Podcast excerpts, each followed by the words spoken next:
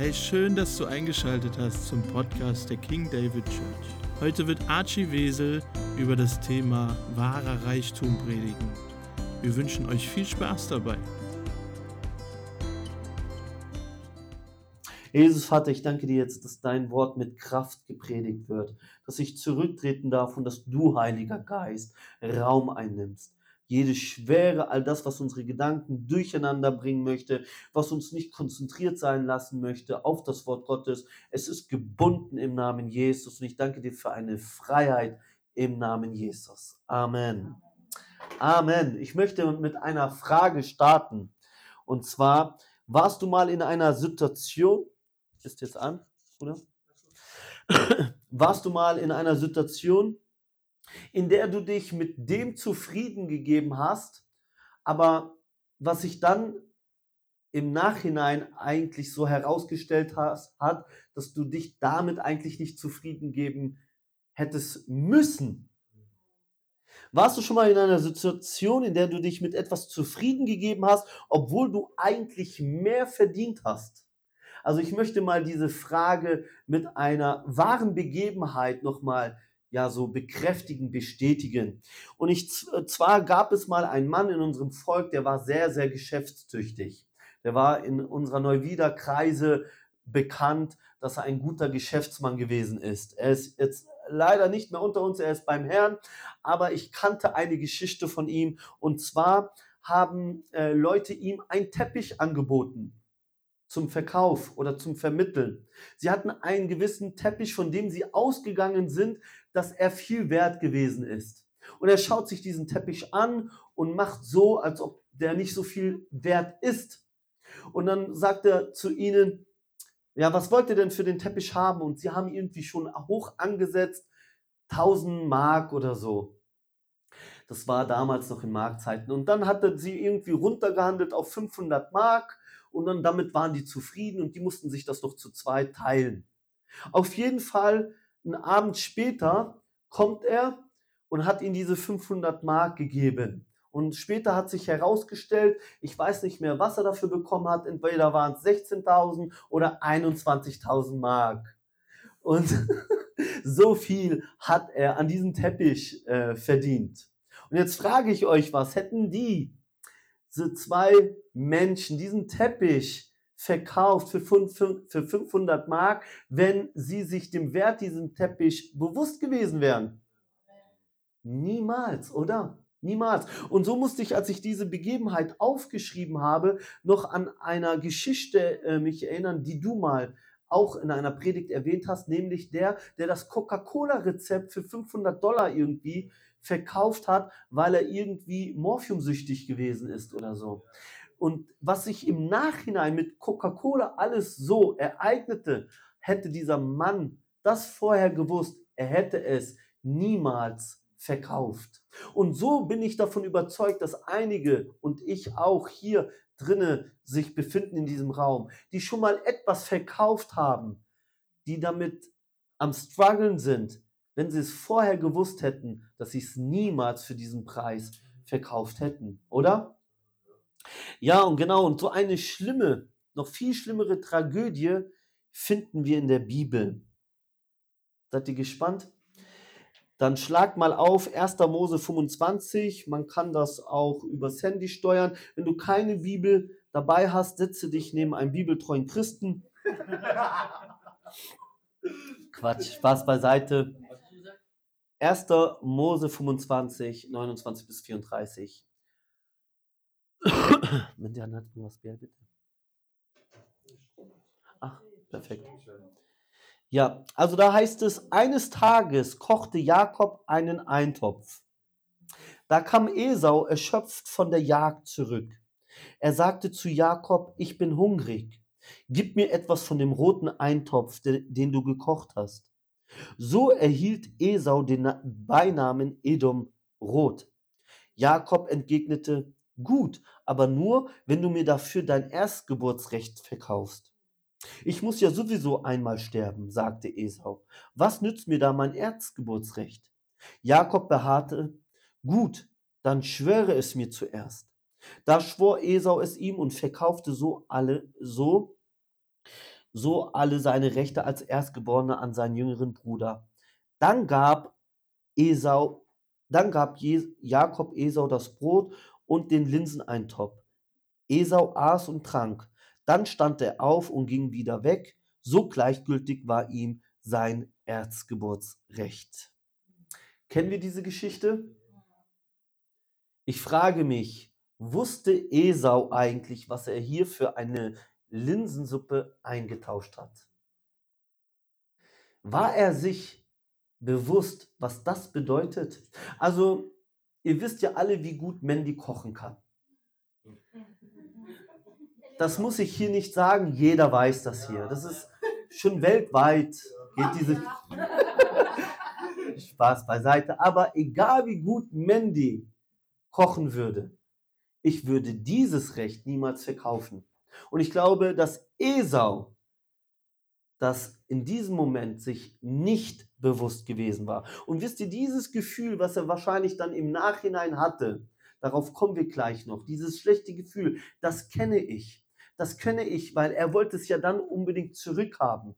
Aber als ich früher in Casinos unterwegs gewesen bin und einen großen Gewinn hatte, dann gab es öfter den Moment, dass wir uns auszahlen lassen haben von der Bank, eigentlich die Jetons schon eingetauscht haben gegen Bargeld und eigentlich schon draußen waren. Und dann kam es schon vor, dass ein Cousin oder ich mal auf die Idee gekommen bin, hey, sollen wir noch eine Stunde probieren? sollen wir noch einmal Roulette auf die 22 oder sonst irgendetwas. Und das ist so oft schief gegangen, dass wir dann, wenn wir reingegangen sind, nochmal alles verloren haben. Nicht nur die Gewinn, sondern das, was wir noch in den Taschen hatten.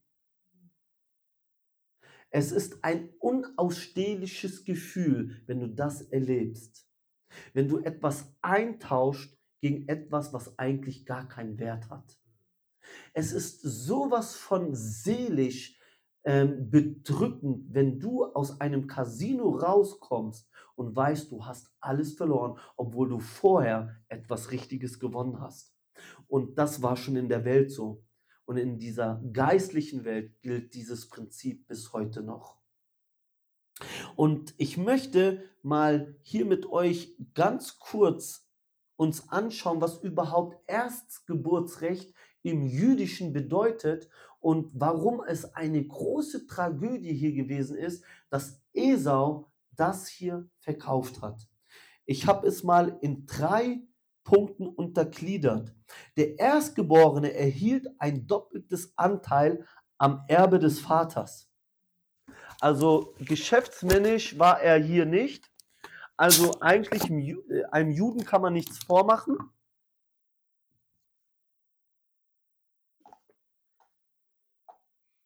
Einem Juden kann man eigentlich im Geschäftlichen nichts vormachen, aber hier hat Esau so richtig Hunger gehabt, denn er hat wegen dem hungrigen Zustand seines Lebens den Anteil, den doppelten Anteil am Erbe des Vaters einfach verkauft. Das Doppelte. Dann, er hatte damit die Priesterschaft in seiner Familie verloren. Wisst ihr, dass das nicht hier nur um wirtschaftlichen ähm, Erbe hier ging. Es ging hier um die Stellung als Priester in seiner Familie. Denn wenn du das Erzgeburtsrecht be, äh, besitzt in deiner Familie, dann hast du das Recht, deinen jüngeren Brüdern und Geschwistern Führung zu geben. Auch spirituell. Auch im Jüdischen ist das so. Du hast als großer Bruder das Recht, die Familie zu leiten als Priester. Und das dritte, er war nicht mehr Empfänger der Verheißung Gottes. Das alles hat er jetzt wegen einem Linsengericht Jakob gegeben. Also doppeltes Erbe verspielt, Priesterschaft verloren und kein Anrecht mehr auf die Verheißung Gottes. Das alles bedeutet das Erzgeburtsrecht im Jüdischen, auch in der Bibel. Und dieses große Reichtum und die damit verbundenen Privilegien hat Esau für ein Linsengericht verkauft. Wie kam es dazu, dass Esau sein Erzgeburtsrecht verkauft hat? Er war hungrig von der Jagd, er war erschöpft, er schätzte den Wert des, dieses Erzgeburtsrechts komplett falsch ein, weil er sagt so, was nützt es mir, wenn ich irgendeinmal sterbe? Das ist komplett an diesem Erzgeburtsrecht von diesem Sinn vorbei. Denn dieses Erzgeburtsrecht bekommt seine Gültigkeit, wird erst Wahrheit, wenn du als Sohn lebst. Er hat es komplett falsch eingestuft in seinem Leben. Und er ließ sich betrügen. Also diese drei Sachen führten dazu, dass er diesen großen Reichtum verloren hat. Er war hungrig und erschöpft, also ich bin auch öfters hungrig, wie ihr seht. Er schätzte den Wert des Rechts total falsch ein und er ließ sich betrügen. Wie schwerwiegend diese Entscheidung gewesen ist, lesen wir jetzt weiter. Und ich möchte kurz Kontext geben. 1. Mose 27, 1 bis 40. Diese, vier, äh, diese Verse werde ich jetzt nicht alles vorlesen, aber wir wissen, dass dann dieser Betrug stattgefunden hat und er sich satt gegessen hat an einer guten Linsensuppe. Aber anscheinend hat Jakob, der Vater von äh, äh, Isaac, der Vater von Jakob und Esau, diese Sache gar nicht so ernst genommen. Er hat anscheinend das nicht so ernst genommen, denn er wollte Esau wirklich segnen, auch als Erstgeborenen. Aber dann plötzlich hört Rebekka, wie er zu Esau, also Jakob zu, äh, Isaac zu Jakob sagt, sorry, wie Isaac zu Esau sagt, hey, mach mir doch mal ein schönes Essen, erlege so ein Wild, wie ich es gerne habe, komm, bereite es mir zu, und wenn du das getan hast nach diesem Essen, möchte ich dich segnen. Die Mutter von Jakob kriegt das mit und sagt so, hey, Jakob, dein Vater hat vor, Esau zu segnen. So komm schnell her, ich lege dir Kleider an von Esau, ich bereite dir schon mal dieses Mahl vor und dann werde ich es äh, deinem Vater geben und dann wird er dich segnen. Und dann machen die das so. Und wenn man diese Geschichte liest, dann wirst du herausfinden, dass Isaac ein ganz schlauer Mann war. Denn er kostete erst er, die Stimme kam ihm nicht bekannt vor, also nicht äh, Esaus Stimme war irgendwie fremdlich und deswegen hat er dann äh, das so geprüft, hat dieses Mal genommen, er, er hat ihn betastet und hat gemerkt, hey, der hat so Fälle, das muss Esau sein, dann Esau sein, das war halt ein behaarter Mann. Dann äh, hat er noch andere Dinge gemacht und all das und plötzlich checkt er, ey, das muss Jakob sein. So, und dann erhält Jakob den Segen durch Betrug. Verse 28 und 29 im 1. Mose 27. Gott gebe dir Regen im Überfluss. Er mache dein Land fruchtbar und gebe dir Korn und Most in Fülle. Völker sollen dir dienen und Nationen sollen dich verehren. Du sollst über deine Brüder herrschen. Deine Mütter, deine, deiner Mutter und äh, Söhne sollen dich respektieren voll vor dir ver, äh, verneigen. Wer dich verflucht, soll, soll verflucht sein. Wer dich aber segnet, der soll gesegnet sein. Das war der Segen, den Jakob hier erhalten hat, aber eigentlich sollte dieser Segen Esau gelten.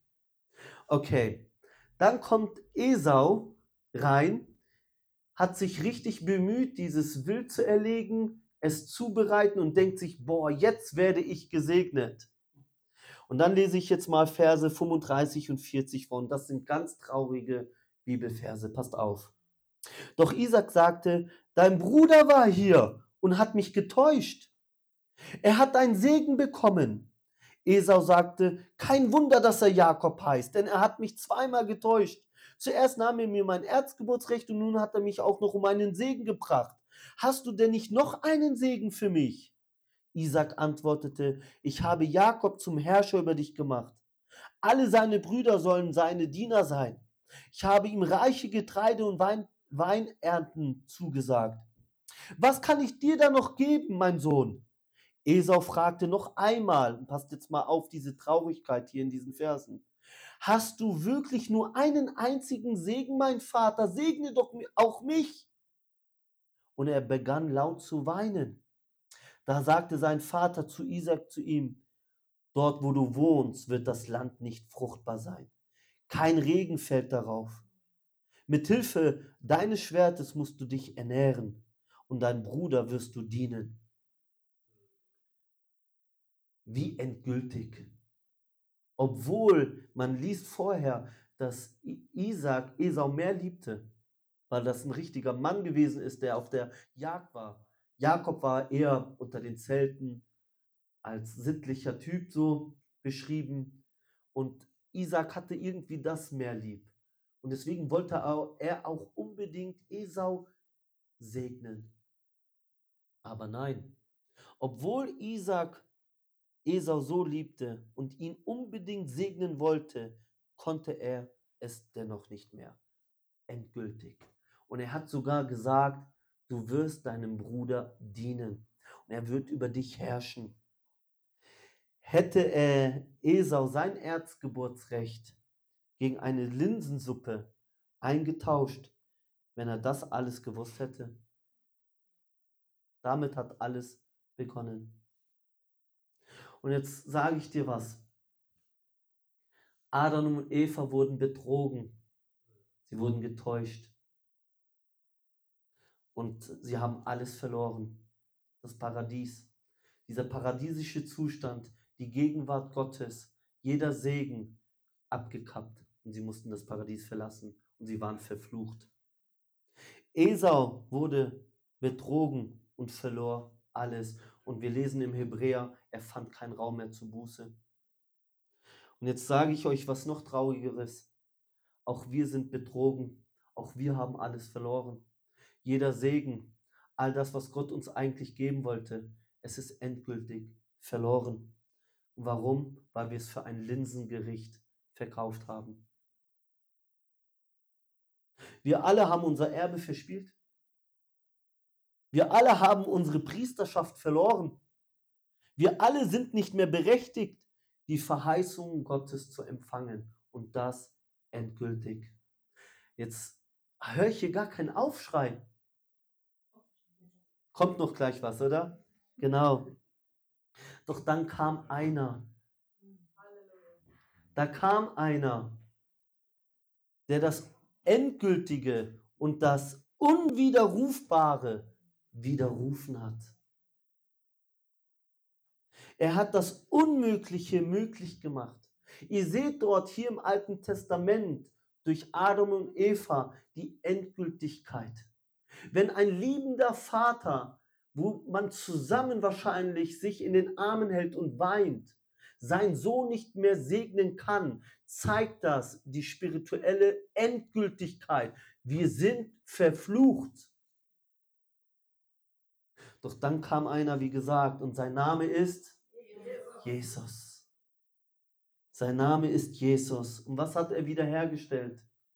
Laut Hebräer 12, 23 kriegen wir das mit. Ihr seid zu einer festlichen Versammlung gekommen, zur Gemeinde von Gottes erstgeborenen Söhnen und Töchtern, deren Namen im Himmel aufgeschrieben sind. Halleluja. Jakobus 1,18.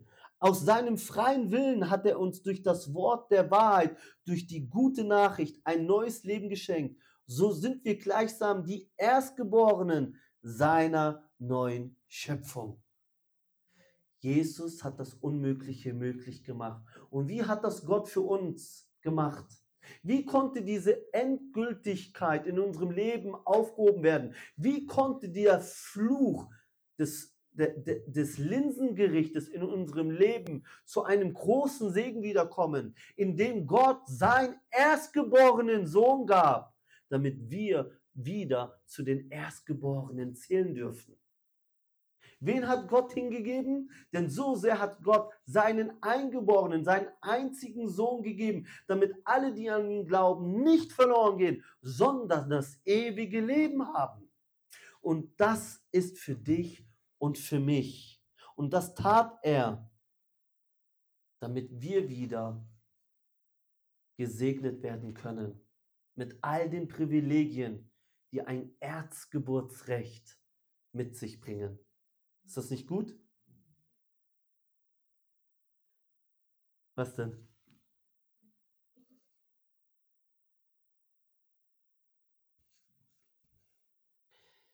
Was heißt das jetzt für uns mit, mit Jesus, der uns herausgerissen hat aus diesem Fluch? Wir sind wieder, wenn wir das so für uns hier im Geistlichen reinbeziehen, Teilhaber am Erbe Gottes. Römer 8:17, als seine Kinder aber sind wir gemeinsam mit Christus auch seine Erben. Wir sind wieder Priester und Könige und dürfen wieder Autorität ausüben. Offenbarung 1,6 und hat uns zu Königen und Priestern gemacht vor Gott und seinem Vater. Und wir dürfen wieder alle Verheißungen Gottes für uns persönlich in Anspruch nehmen. 1. Petrus 1,4. Dadurch hat er uns durch die kostbaren und überaus großen Verheißungen geschenkt, durch die ihr Anteil an der göttlichen Natur bekommen sollt, wenn ihr dem Verderben, das durch die Begierde in der Welt wirksam ist, entflohen sind. Also durch Jesus Christus sind wir wieder Teilhaber am Erbe Gottes. Wir dürfen wieder Priester sein und die Verheißungen gelten uns.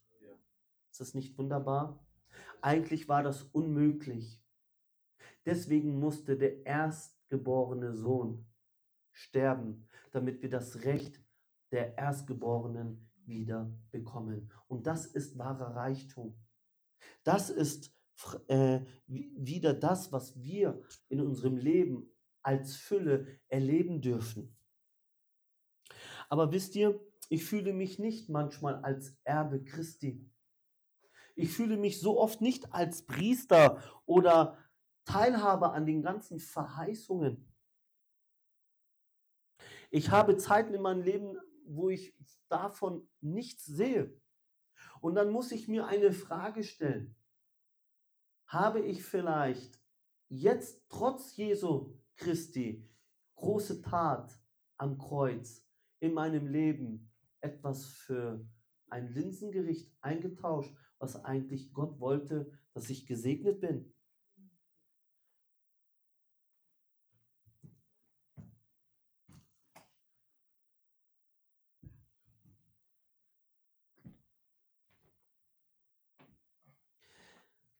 Hallo? Ja.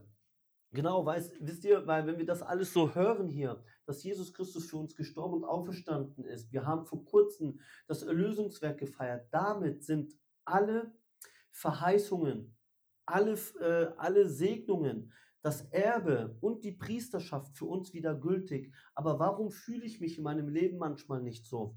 Und dann habe ich mir die Frage gestellt, wo habe ich meine Beziehung zu Gott für eine Linsensuppe verkauft. Das hört sich jetzt krass an, aber wenn wir schon in dieser Geschichte so sind, müssen wir uns auch diese Frage vielleicht auch mal stellen. Für was haben wir es vielleicht eingetauscht? Esau wollte in diesem Moment unbedingt sein Hunger stillen.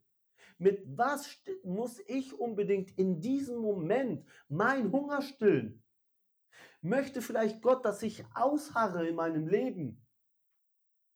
Aber Esau wollte unbedingt seinen Hunger, seinen körperlichen und seinen seelischen Hunger stillen.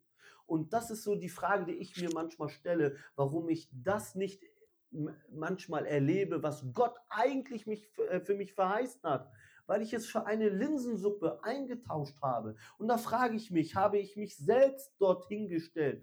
Ernähre ich, von, ernähre ich mich davon, was Menschen von mir halten oder von den Verletzungen oder sonst irgendetwas oder Enttäuschungen, all das, was ich für den Moment irgendwie gerade genieße.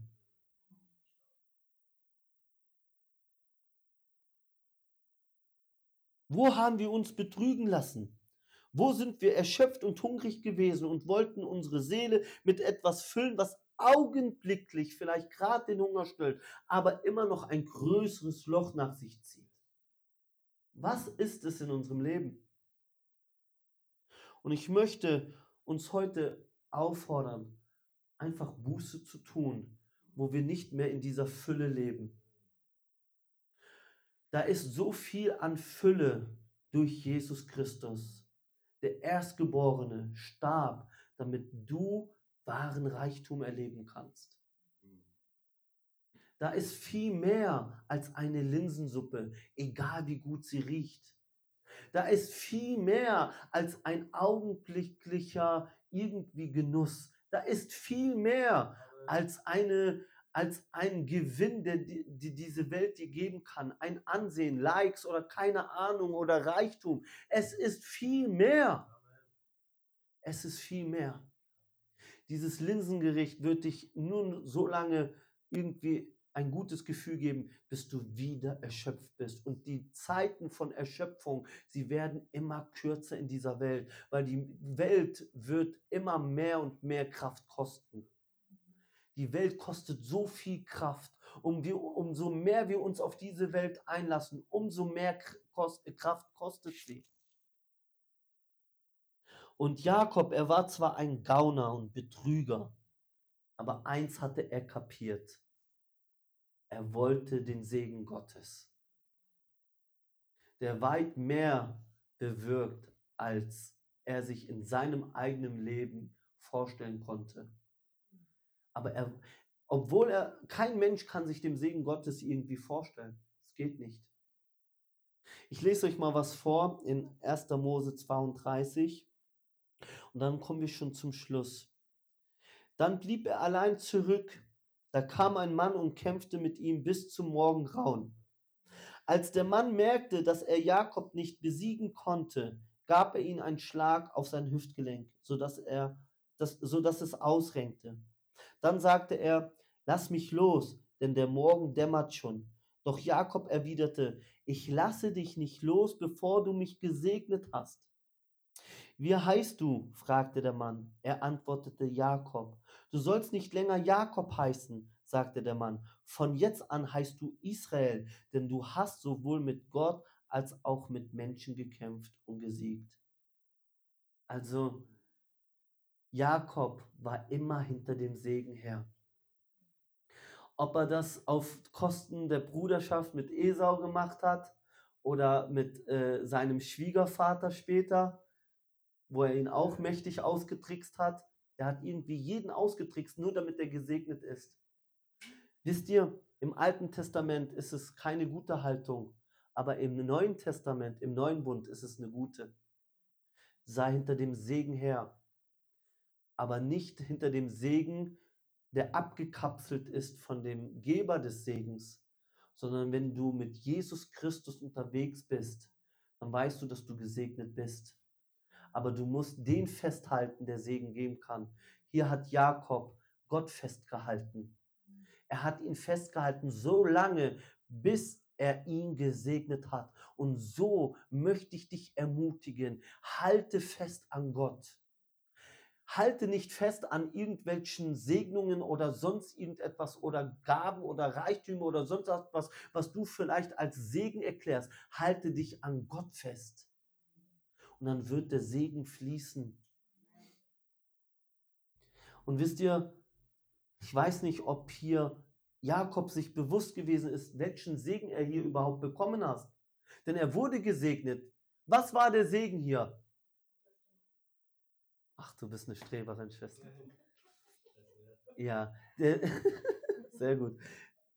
Du hast mir alles genommen. Ne, Quatsch. Äh, der Segen war hier, der Segen war hier, du wirst Israel genannt werden. Was heißt denn Israel? Es heißt, Gott streitet, Gott herrscht. Wie geht es weiter in Jakobs Leben? Wir lesen von den zwölf Stämmen. Und wer war der Erstgeborene von, wer hatte das Erzgeburtsrecht von Jakobs Söhnen? Wer weiß das als Bibelkenner? Nein. Nein, Ruben war zwar der Erstgeborene, aber er hat sein Erzgeburtsrecht verspielt, weil er Unehre auf sein Vaters Haus gebracht hat. Und deshalb wurde das Erzgeburtsrecht Josef gegeben. Ja, Josef. Das hat was damit zu tun, weil er der Erstgeborene der einen Frau war, die er wirklich liebte, sozusagen. Ja. Der Erzgeborene, der Erzgeburtsrecht bekam Josef. So. Wer war Josef? Josef war derjenige, der verkauft wurde, der ein Bild im Alten Testament für Jesus ist. Er wurde verkauft in Ägypten, um diese Geschichte kurz zu machen.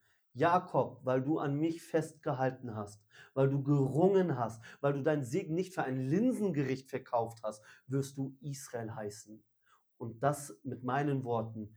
Ich werde aus deinen Nachkommen dich so stabil machen, dass daraus Jesus stammen wird. Denn durch Josef wurde das Überleben der Israeliten gewährleistet. Warum? Weil da einer war, der Träume deuten konnte und sehr gut mit Dingen umgehen konnte wie Getreide und und und. Oder? Hier, du heißt Israel war, du hast den größten Segen ever.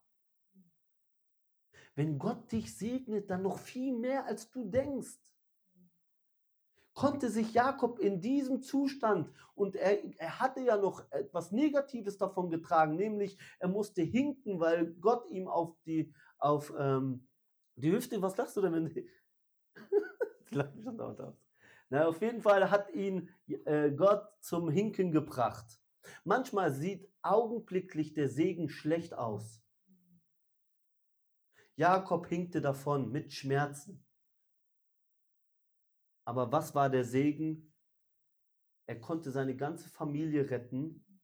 70, 72 Menschen sind in Ägypten dann eingezogen, in Paran. Ne, Paran hieß das nicht, aber egal. Äh, Gosen, genau, Gosen hieß es. Gosen, das war der Ort in Ägypten, wo die sich niedergelassen haben. Was für ein Segen. Was für ein Segen. Ähm, Josef war der zweite Mann in Ägypten. Jetzt könnte ich euch noch die ganzen Resultate dieses Segens aufzählen, aber was will ich heute hier damit bewirken? Wo haben wir unser Linsengericht verkauft, damit wir vielleicht den Schmerz des augenblicklichen Segens nicht irgendwie ertragen müssen? Wo müssen wir uns an Gott wieder dran halten? Und können wir uns nur irgendwie in einer Art und Weise erahnen, dass Gott uns weitaus mehr segnen kann, als als wir es uns vorstellen können? Nein. Wenn ich vor 15 Jahren mir überlegt hätte, dass ich irgendwann von Gott sprechen werde, anderen Leuten, hier, war so tief in Spielsucht drin und Leute haben, als ich mich dann bekehrt habe zu Jesus, in mein Leben hineingesprochen und und und, es wird immer mehr sichtbar. Ich weiß nicht, was Gott in dein Leben hineingesprochen hat, welche Verheißungen du hast, Du, du kannst dir nicht vorstellen, welches Erbe du bekommen hast. Du bist Priester, du bist Priesterin, du bist König, du bist Königin. Lass dir das nicht nehmen von dieser Welt, die nur ein Linsengericht ist. Diese Welt ist nur ein Linsengericht. Sie wird dir nichts bringen als nur Fluch, wie einem Esau, der zerstört gewesen ist. Lasst uns bitte gemeinsam aufstehen.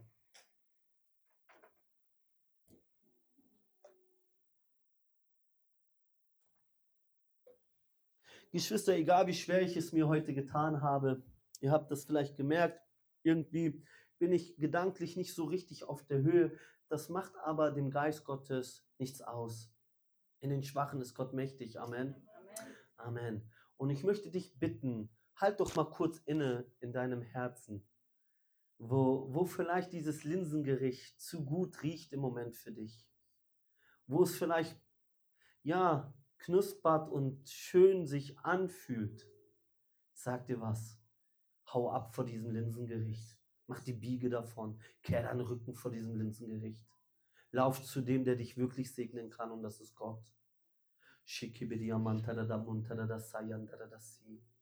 Jesus, wir geben dir die Ehre. Der Erstgeborene, du bist, das bist du, Jesus. Du hast uns das Recht wiedergegeben, ja, einfach Erstgeborene zu sein in Gottes Linie. Das, was der Feind uns geraubt hat durch Betrug. Jesus, dieses endgültige, verfluchte Zustand. Jesus, du hast es aufgehoben. Oh Vater, ich danke dir, Jesus Christus, dass wir mit dir in himmlischen Regionen versetzt sind. Teilhaber sein dürfen an das große Erbe Gottes. Jesus, mit dir alles haben, mit dem wir gesegnet sein können. Jesus, du alleine. Jesus, du alleine. Und ich bete jetzt für Buße hier in dieser, hier in dieser Mitte unter uns für die Kraft der Buße, wo wir einem Linsengericht geglaubt haben, dass es uns ausfüllen kann. Oh, Shakababa Damai. Heiliger Geist, wir Vater bitten dich, wo wir dich betrüben, wo wir in dieser Welt mehr nach Segen gesucht haben, nach mehr Fülle. Wir wollen das nicht mehr, Jesus. Wir wollen dir zulaufen, auch wenn dieser Segen vielleicht nicht so gut aussieht im ersten Moment. Doch wurde Josef erhoben. Und so spreche ich dir zu, der Segen Gottes in deinem Leben wird dich nicht zustanden werden lassen. Auch wenn dich jetzt Menschen irgendwie belächeln, auch wenn dich jetzt in irgendeiner Art und Weise dieser Segen im Stich lässt, wenn du meinst, dass Gott gegen dich ist und dass er gerade gegen dich kämpft, es wird dazu führen, dass du gesegnet wirst und das für Generationen zu Generationen. Bis Jesus wiederkommt, der Segen auf deinem Leben wird Mauern zerbrechen. Es wird Meere teilen. Glaube wieder den Verheißungen Gottes. Glaube wieder, dass Meere sich teilen in deinem Leben. Oh, Bakabada Sikibiria Mantaradamai. Boko Bobo Shikibiria Mantaradasai. Jesus, wir glauben dir. Wir glauben dir und ich bete für einen neuen Glauben in unserer Mitte. Und ich binde jede dämonische Macht, die diesen Geruch von Linsen in unseren Nasen emporsteigen lässt. Ich spüre das so wirklich in meinem Herzen. Als Bild sehe ich das, wie dieser gute Geruch, es riecht nicht schlecht. Es riecht gut, so wie in unseren Nasen aufgeht. So möchte ich dir eins ans Herz legen. Renne davon. Renne davon.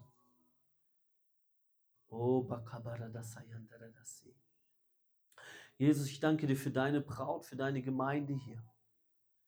Danke, Jesus. Danke, dass du uns neu gesegnet hast, Jesus. Oh, Halleluja. Und wer neu gesegnet werden möchte, wer ganz neu einfach sein Erzgeburtsrecht ganz einfach vor Gott bringen möchte, du bist damit gesegnet, aber triff heute eine Entscheidung, nicht mehr um diesen Topf des Linsengerichts herumzuschweifen. Entferne dich von dem Ort der Sünde in deinem Leben. Entferne dich von dem Ort der Linsen im Namen Jesus und nahe dich wieder Gott. Nahe dich ganz neu Gott. Und wer diesen Segen erleben möchte, ganz neu, der soll es festmachen. Der soll es festmachen im Namen Jesus mit einer Entscheidung. Der darf gerne nach vorne kommen und ich werde ganz kurz mit Tom für euch beten. Und ich spreche nur eins aus über euch. Ich spreche aus, du bist gesegnet mit dem Recht des Erstgeborenen. Und das soll ganz neu in deinem Leben aktiv werden. Du bist nicht Esau, du bist Jakob, du bist Israel. Du bist der, für den Gott streitet. Halleluja. Hey, vielen Dank fürs Zuhören und gerne darfst du uns supporten, indem du uns folgst auf Spotify und die Glocke aktivierst. So verpasst du auch keine Folge, die wir hochladen. Gerne darfst du uns auch kontaktieren auf Instagram King David Church. Dir eine gesegnete Woche.